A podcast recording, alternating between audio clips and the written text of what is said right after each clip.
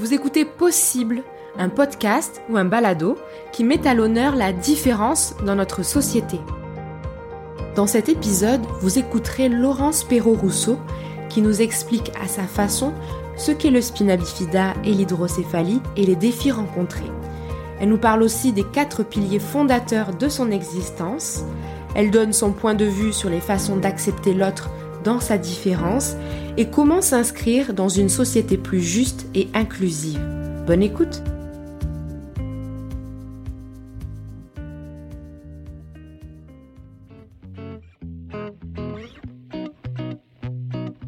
Bonjour, mon nom est Laurence Perrault-Rousseau, euh, j'ai 32 ans, j'ai un spina bifida et une hydrocéphalie. Donc, euh, mon spina bifida est lombaire 5 et euh, donc c'est dans le bas du dos.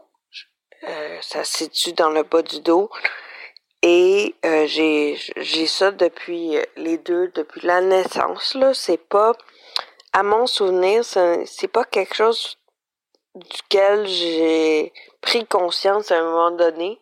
C'est vraiment quelque chose qui a toujours fait partie de mon existence, de ma vie, puis qui était à la limite euh, normal pour moi. Euh, je dis pas que ça a été un parcours évident, évidemment, que c'est avoir un handicap, c'est jamais un long fleuve tranquille, disons, mais euh, j'ai toujours été ouverte par rapport à mon handicap, par rapport à, au spina bifida. Je me rappelle d'ailleurs une fois euh, quand j'étais à la maternelle, c'était très à la mode les petites robes euh, roses, euh, rose crinoline. Et j'avais réuni tous mes petits amis de la garderie pour leur expliquer que là, j'allais mettre une robe et qu'ils allaient voir mes orthèses. Parce qu'à l'époque, j'avais des orthèses aux pieds euh, qui allait jusqu'au genou. Parce que avec le spina bifida vient euh, les pieds, les pieds, les jambes plus, euh, plus croches, disons. Donc, et j'expliquais mon handicap à tout le monde de façon très ouverte. Je leur disais que j'avais, j'étais née avec un trou dans le dos Bon, évidemment, il n'y a rien de scientifique dans ce que je dis, je, le, je le vulgarise, mais je leur disais que j'étais née avec un trou dans le dos et que, que j'étais née avec un trou dans le dos et que ça faisait en sorte que certains de mes de mes nerfs dans la colonne vertébrale avaient été endommagés par l'air qui passait, euh, qui a passé quand je suis née. Donc, j'étais à l'air libre. Donc, euh, que c'est à cause de ça que j'ai certaines parties de mon corps que je sens moins. Euh, donc, à partir des hanches environ jusqu'en bas, c'est, c'est, j'ai moins de sensations, mais je suis quand même capable de, de marcher avec une aide et donc de fonctionner malgré tout.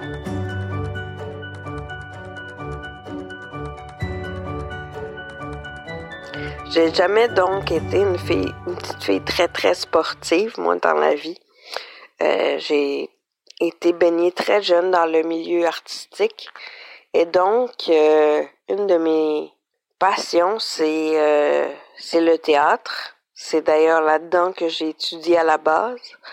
Et donc, avant la pandémie, j'allais voir des pièces de théâtre et des spectacles de danse contemporaine deux à trois fois par semaine. Euh, donc, en plus de mon travail, dans un organisme euh, qui se consacre, consacre à l'autonomie des personnes en situation de handicap.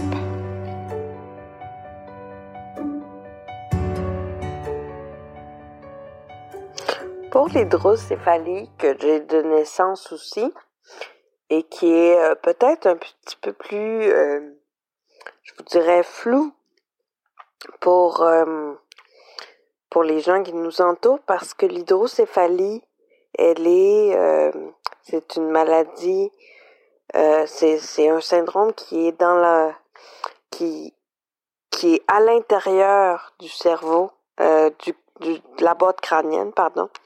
donc qui n'est pas visible, mais qui est hautement, qui peut être hautement douloureux et incapacitant. Moi, quand j'étais petite, euh, je l'expliquais toujours en vulgarisant, là, avec rien de très scientifique dans la façon de dire les choses. Je disais que euh, à l'époque, dans les années 1900, ils appelaient ça, et ça c'est un vrai fait, ils appelaient ça la tête d'eau. Donc le liquide hydrocéphale, le liquide dans lequel notre cerveau à tous baigne, moi, ne se draine pas naturellement. Et donc, euh, il y a de plus en plus de liquide qui entoure le cerveau, de plus en plus, de plus en plus, de plus en plus. Et donc, le cerveau, euh, le, crâne implose. Et euh, c'est une image extrêmement forte et pas tout à fait exacte, mais évidemment que le cerveau fait pas ça, puis euh, que le crâne fait pas ça non plus.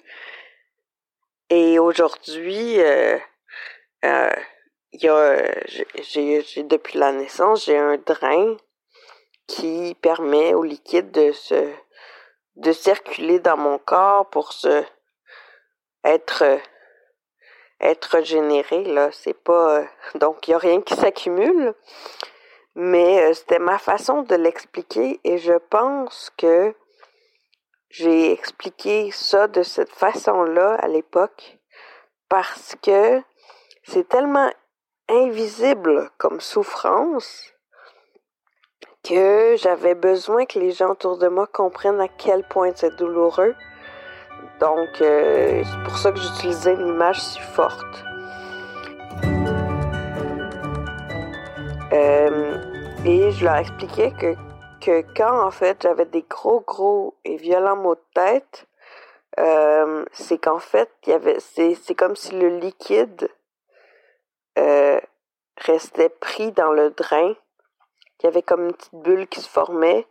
Comme un peu quand on boit du jus dans une, puis que dans une paille, il y a un petit, euh, une petite bulle d'air. L'hydrocéphalie, c'est un mal qui est plus invisible et euh, qui est un peu mal compris. Je peux pas dire non plus que je l'explique super bien, là. C'est clair, mais c'est un mal qui est, euh, très, très, euh, très flou pour certaines personnes.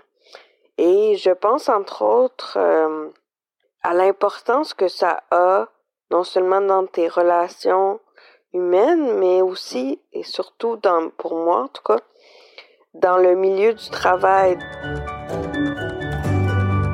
Je pense que c'est important d'expliquer ce handicap-là à tes collègues et à, tes supérieurs pour que euh, tu puisses établir non seulement tes limites euh, et que tu puisses euh, que les collègues puissent comprendre aussi qu'à certains moments, des fois la réponse peut venir plus lentement. Mais ça ne change absolument rien à des à mes compétences, à, à la l'ardeur que je mets dans le travail. Tout ce que ça fait, c'est qu'en fait, je fais les choses un peu plus lentement. Et euh, quand, en tout cas, quand j'ai très mal à la tête. Et que, que donc peut-être que des fois mon rythme de travail n'est pas adapté à la société actuelle, euh, la société de performance et de productivité à tout prix. Évidemment, on espère toujours qu'après la pandémie, ça aura un peu changé parce que là, euh, euh, on a compris que peut-être que la productivité, la, la performance, c'est pas toujours adéquat et ça n'empêche pas de faire du travail de qualité. Euh, tout ce que je fais est, à mon avis euh, de qualité. Quand je fais des choses dans lesquelles je suis compétente, évidemment. La personne qui a une hydrocéphalie soit encouragée à démontrer ses qualités et ses compétences plutôt que la rapidité ou la performance euh, liée au travail et dans les relations sociales aussi. Euh, moi, je vois des, des amis, mais j'en vois un à la fois ou deux à la fois parce que sinon, la conversation, j'arrive plus à la suivre. Parce que ça me fait trop mal à la tête, j'ai trop d'absence, euh, j'ai trop de moments où j'ai l'impression de ne pas être une bonne amie. Mais en fait, euh, je suis très, très dévouée et, fidèle. C'est juste que mon dévouement et ma fidélité prend différentes formes selon mon énergie. J'ai euh, grandi, je vous dirais, avec euh, quatre piliers fondateurs de ma personnalité.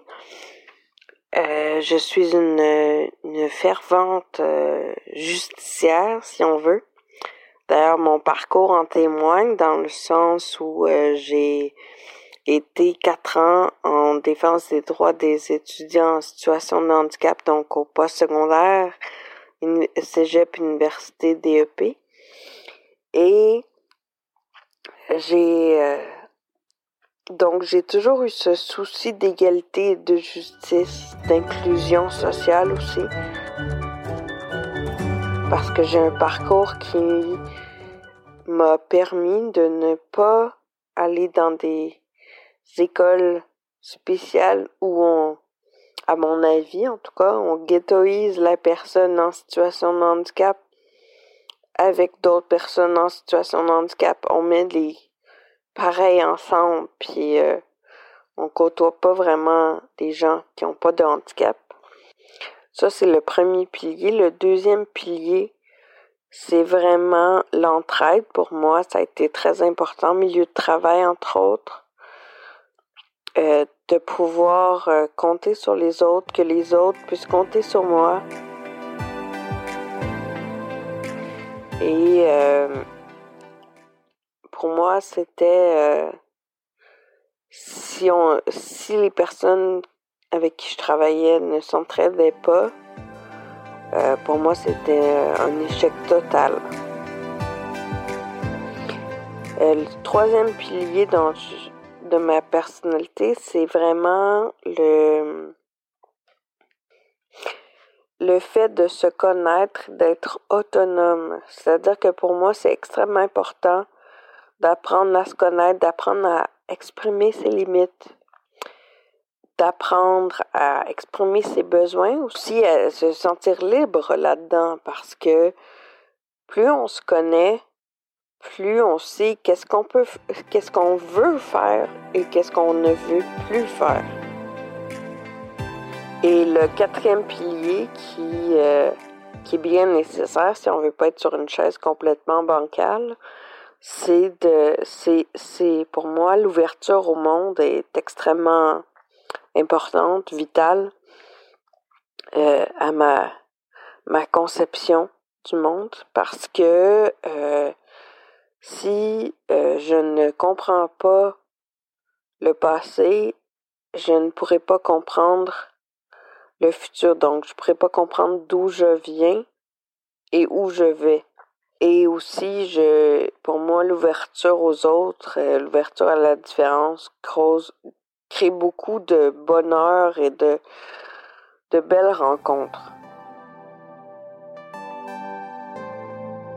En conclusion, je vous dirais, euh, écoutez, pas, pour pas juste ramener tout à moi non plus, je vous dirais que c'est important euh, pour une personne en situation de handicap euh, qui a une, un spinopifida et une hydrocéphalie, de se sentir accueilli dans ce handicap-là et de d'être encouragé dans ce qu'elle sait faire, dans ce qu'elle peut faire. Et croyez-moi, une personne en situation de handicap a énormément de possibilités faut seulement les découvrir avec elle et et après c'est c'est que c'est du bonheur de pouvoir travailler avec ces gens-là qui sont dévoués euh, qui, qui vont qui vont travailler avec acharnement euh, pour, euh, pour arriver à un résultat qui est à la hauteur de, de ce que monsieur, madame, tout le monde fait et qui est même meilleur, en fait. Ce qui compte, ce n'est pas ce qu'elles font, mais pourquoi elles le font et comment elles vont le faire. Donc, il ne faut pas, à mon avis, ne faut pas juger les personnes en situation de handicap parce que euh, elles font les choses différemment. Il faut les accepter dans leurs différences. Cet épisode est maintenant terminé. Merci de nous avoir écoutés et n'hésitez pas à laisser une note sur les chaînes de podcast, à laisser un commentaire et à en parler autour de vous. Cela nous aidera à nous faire connaître et à être mieux référencés. Vous pouvez aussi nous suivre sur les réseaux sociaux, Facebook, Instagram et Twitter. Nous sommes l'association Spina Bifida Hydrocéphalie Québec, ASBHQ, et on se dit à très bientôt pour un nouvel épisode. Restez à l'affût.